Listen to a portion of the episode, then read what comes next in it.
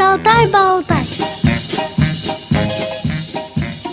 Здравствуйте, друзья! Программа «Шалтай-болтай» приветствует вас. Сегодня у нас программа опять необычная. Мы находимся не в студии Радио ВОЗ, www.radiovoz.ru, а в гостях у Натальи Русаковой. Наталья, здравствуйте. Здравствуйте. Наталья у нас педагог-психолог детского сада 1021 в Москве, который находится в Центральном округе.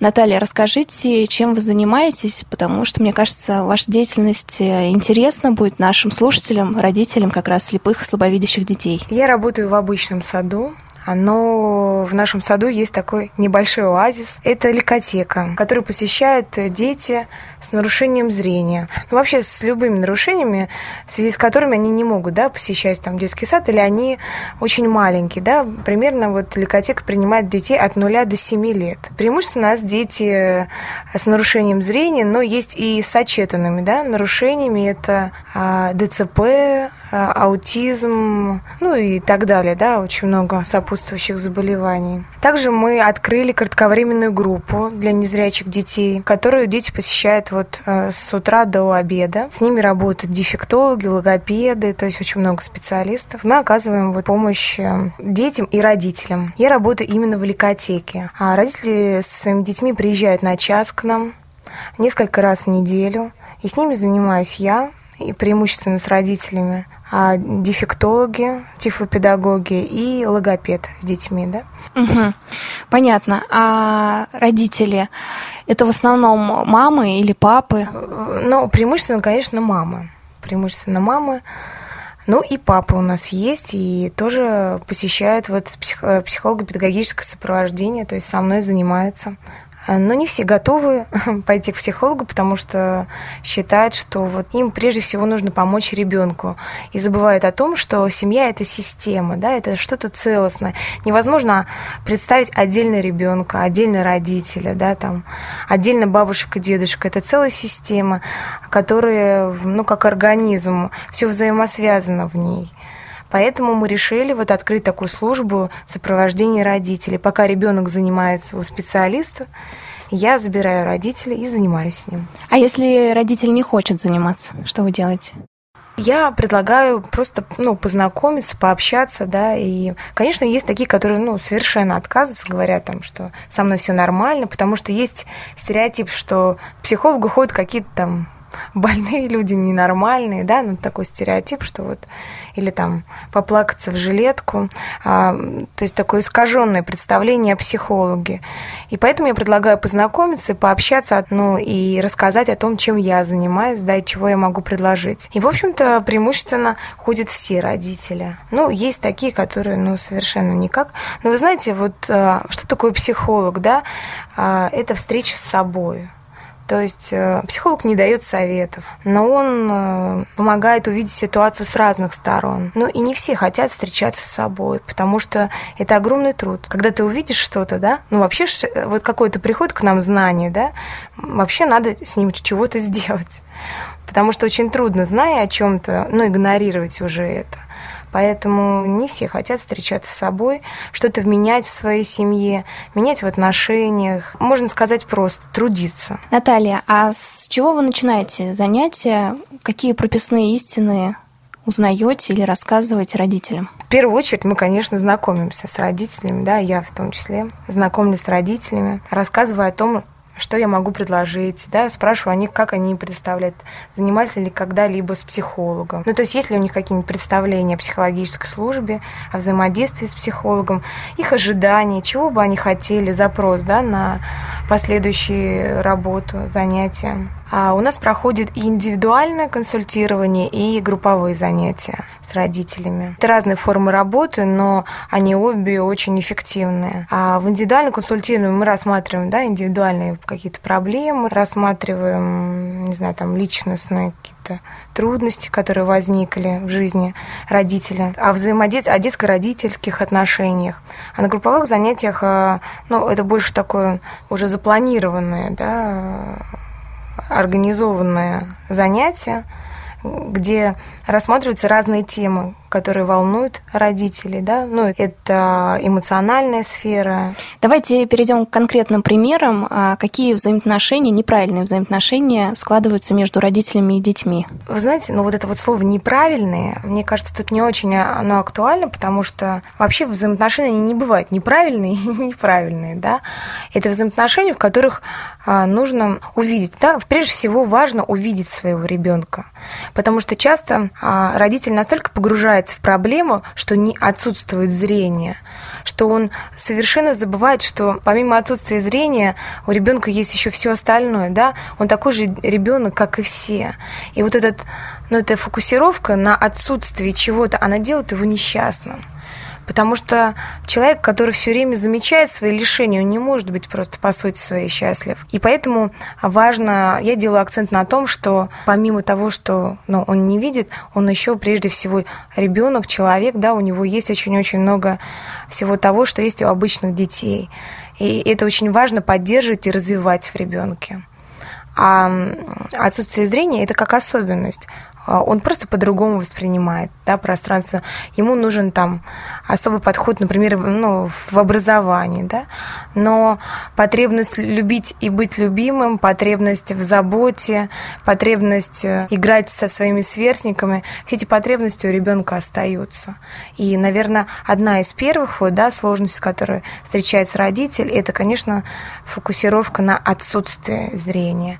Иногда вот я а, общаюсь с родителями, и такое ощущение, что вот вот зрение это вот какой-то центр, и все вокруг него вращается, начинает их лечить. Хотя вот есть семьи, конечно, которые очень, ну, ну как сказать, они, конечно, переживали, и для них был сильный стресс, да, вот, можно сказать, утрата, да, зрения, но они увидели в своем ребенке э, такого же ребенка, как и все дети. Тем, вот это, кстати, проще проходит у родителей, у которых уже, например, были дети, да, обычные. И часто родители говорят, которые родили второго ребенка уже обычного, то они говорят, что вот они по-другому стали видеть своего незрячего ребенка. Они поняли, что он такой же, как и все дети. Есть ли родители, которые слишком опекают своих детей? Конечно, есть. И, э, знаете, я однажды услышала, что для там, одной женщины, которая очень много в своей жизни достигла, она сказала, вы знаете, для меня движущей силой было чувство вины.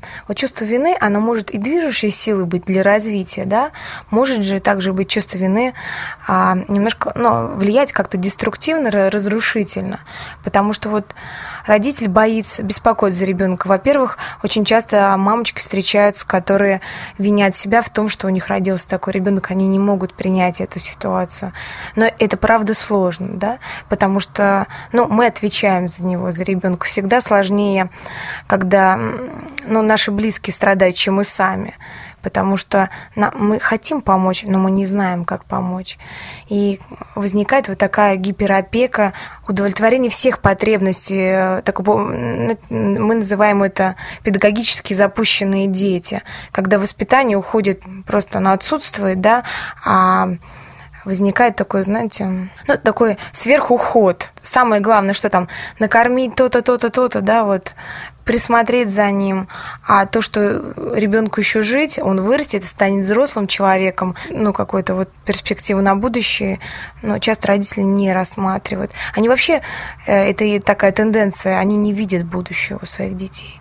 И вот, кстати, это одна тоже из основных направлений работы. Есть ли родители, которые стесняются своих детей, потому что я слышала, не слепые, да, а слабовидящие дети, когда выходят за территорию детского сада, родители снимают очки. А, наверняка вы тоже встречали таких родителей, которые стесняют своих детей. Есть, наверное, родители, которые стесняются, но я больше обращала внимание, а многие родители просто, ну, очень ранятся об этой ситуации, да. Если кто-то там смотрит вот так на, настойчиво, да, там делает какие-то там комментарии. Это, конечно, очень ранит родителя. Я не могу сказать, что это вот как-то про стеснение. Это, наверное, про то, чего бы вот... Ну, родитель бы этого не хотел, да, но, например, есть родители, которые не хотели бы привлекать внимание, да, ну, вообще вот, ну... А такой ребенок, он очень сильно привлекает внимание окружающих и родителям это ужасно неприятно. Конечно, им бы хотелось минимум внимания такого. Ну, именно, знаете, какого? Такого немножко беспардонного любопытства. Например, если они приходят э, на площадку, то некоторые родители забирают своих детей, чтобы они не контактировали с таким ребенком. А есть родители абсолютно принимают его и стараются, чтобы он общался с детьми больше, чтобы он больше появлялся среди детей, а, они везде ходят на выставки, ну, не знаю, в кино с собой берут, да. И, кстати, есть такая ну, таких две крайности. Одни, которые изолируются, да, вот, обособляются как-то и стараются минимум, да, куда-то выходить, вот, а есть родители, которые, наоборот, хотят и не хотят, чтобы, например, их дети ходили, где много детей-инвалидов, а вот больше в, к обычным детям, да, там, не знаю, не поддерживают эту идею, э, когда собирают много, вот, например, людей или детей с ограниченными возможностями. Стараются интегрировать своего ребенка. То есть, ну, разные ситуации, по-разному, каждый по-разному переживает эту ситуацию, поэтому, ну, про то, что вот снимает очки, как-то, ну, вот не, про это не слышала. А отличается ли отношение папы к ребенку от отношения мамы? Да, конечно, отличается очень сильно, при этом во-первых, мама его родила. У нее такая, ну, я же говорила, да, уже чувство вины сильное очень, и ей хочется исправить, как, ну, некоторым представляется ошибку.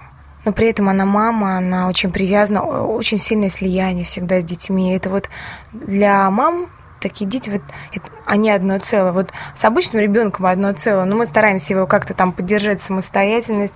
То есть здесь мама хочет оберечь, защитить своего ребенка от всяких трудностей, сложностей, не знаю, там каких-то опасностей, да, очень переживает, очень волнуется. А папа переживает, ну, пара по-другому. Часто папа очень дистанцируется, потому что ну, во-первых, они все свои эмоции внутри переживают, да, и ну, чтобы как-то ну, меньше раниться, и они очень сильно дистанцируют, например, погружаются в работу. Как правило, папы все у нас вот в этой ситуации работают много работают, потому что мама не работает, да, потому что очень много надо на лечение, много надо на разные реабилитации ребенка, а поэтому они минимум контактируют с детьми.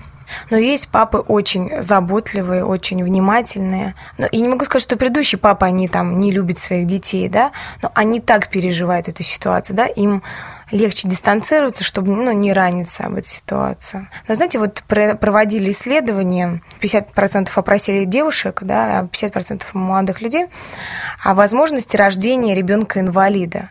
И вот было так интересно, что а девушки где-то около там, ну, например, там, если это, ну, возьмем 100 да, процентов, из них 50 сказали о том, что они ну, рассматривают возможность, что может родиться такой ребенок.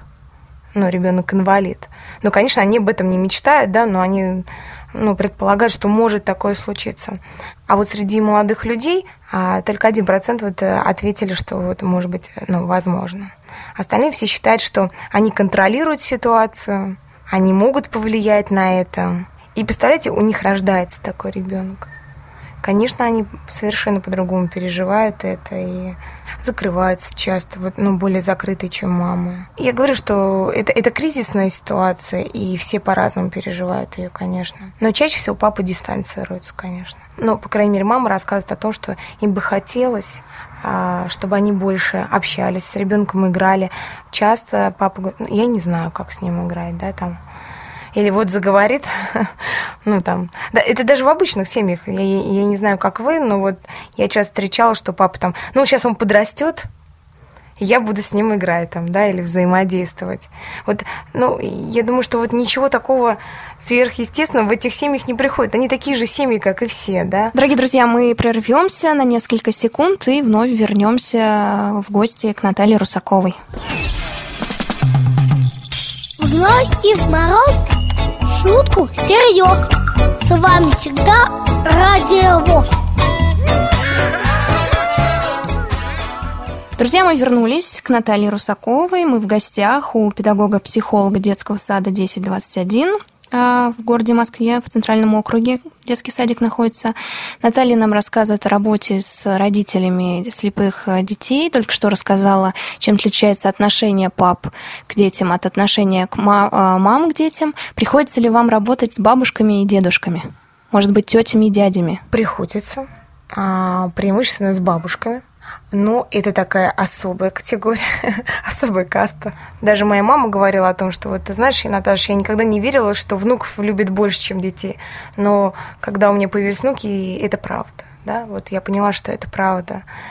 Для них вот особенно такой внучок или внучка, они всей душой, всем сердцем переживают, горюют, да, холят, лелеют и, конечно же, строят своих детей чтобы они ни в коем случае их не наказывали, не ругали, не, в общем, не использовали вообще какие-либо средства воспитания. А очень так опекающие относятся к детям, ну, к своим внукам, да, и часто возникает очень сильное напряжение между бабушками и родителями детей, да.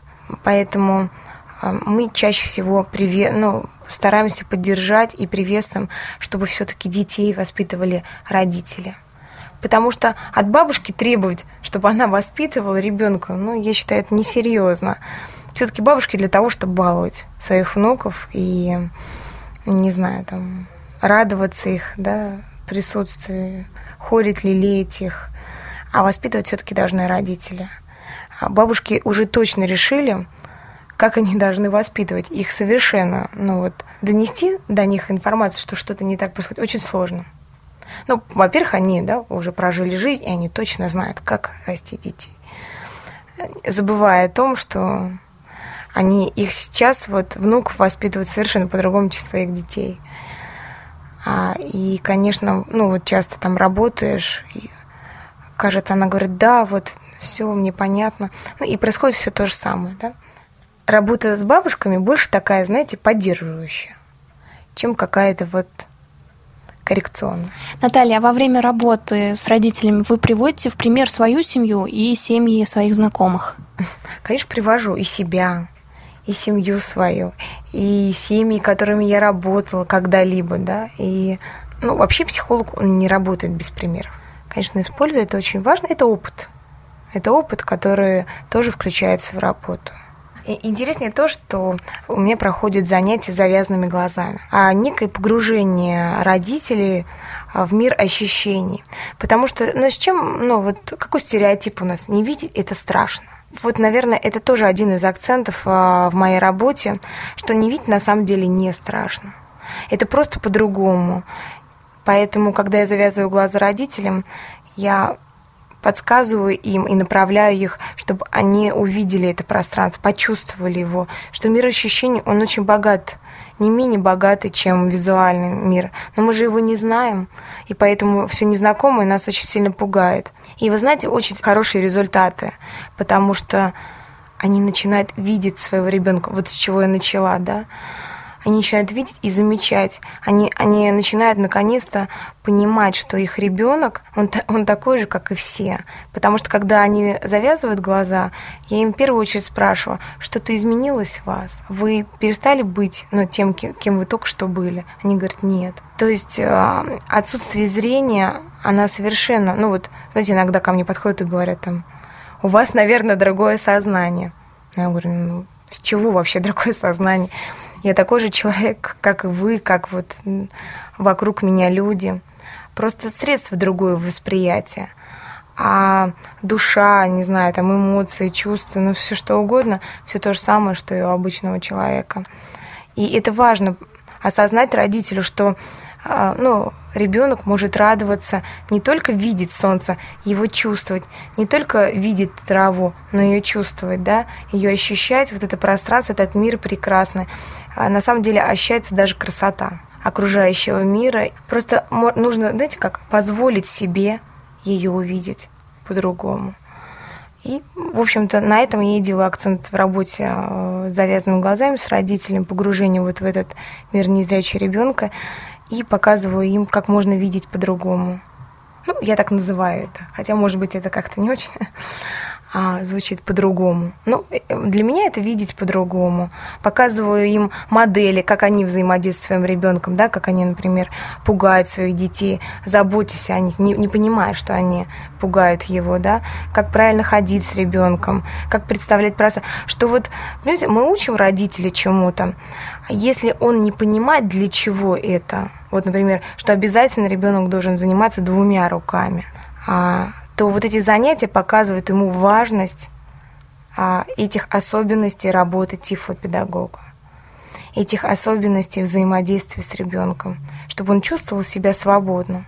А, ну, мне кажется, что это как любой человек, он берет что-то свое от нашей работы с ним, а, от нашего взаимодействия, да, и я еще не видела ни одного человека, ну, ни одну семью, которая, посещая наш детский сад, а, не взяла от нас. Вот понимаете, это же комплексный подход да, в работе с семьей. Мы работаем не отдельно с ребенком, отдельно с родителем, мы работаем с семьей. И каждый специалист наш вкладывает в семью свою, да, вот свое зерно, и прорастает уже дерево. И каждая семья берет. Вот не какие-то вот личностные, да, вот примеры, если, а каждая семья берет что-то свое, да, например, они начинают больше взаимодействовать со своими детьми, они начинают э, а больше появляться в людных местах, они начинают э, принимать своего ребенка. Мне кажется, это очень важно видеть своего ребенка, принимать, любить его таким, какой он есть. А, у них появляется вдохновение заниматься с ним, потому что это очень сложно. Это огромный труд заниматься со своим ребенком. Наталья, наша программа подошла к концу. Всегда в шалтай-болтай э, под занавес мы просим дать специалиста совет по той теме, на которую шел, шла беседа. Такой ну, общий совет родителям вот от э, психолога. Советов психологи, конечно, не дают, но мне бы хотелось вот еще раз повториться, и а, я услышала очень такое важное, ну, не знаю, такое очень классное выражение. Если вы хотите быть счастливым, то не замечайте лишений, Потому что человек, который замечает лишение, ему очень трудно быть счастливым, да. Поэтому я очень хотела бы родителей попросить, чтобы они не фокусировались на том, что их ребенок не видит, а все-таки замечали о том, что в нем есть очень много хорошего, прекрасного. Они любили своих детей, заботились о них. И знаете, самое главное, сами были счастливы, потому что счастье – это очень заразительная вещь. Наталья, я с вами прощаюсь. До свидания. Спасибо. Спасибо. До свидания. Всем счастья, здоровья и удачи. Вы слушали программу «Шалтай-болтай». С вами была Елена Колосенцева. В записи принимала участие Анна Пак. И мы были в гостях у педагога, психолога детского сада 1021 Москвы Натальи Русаковой. До встречи в эфире «Радио ВОЗ».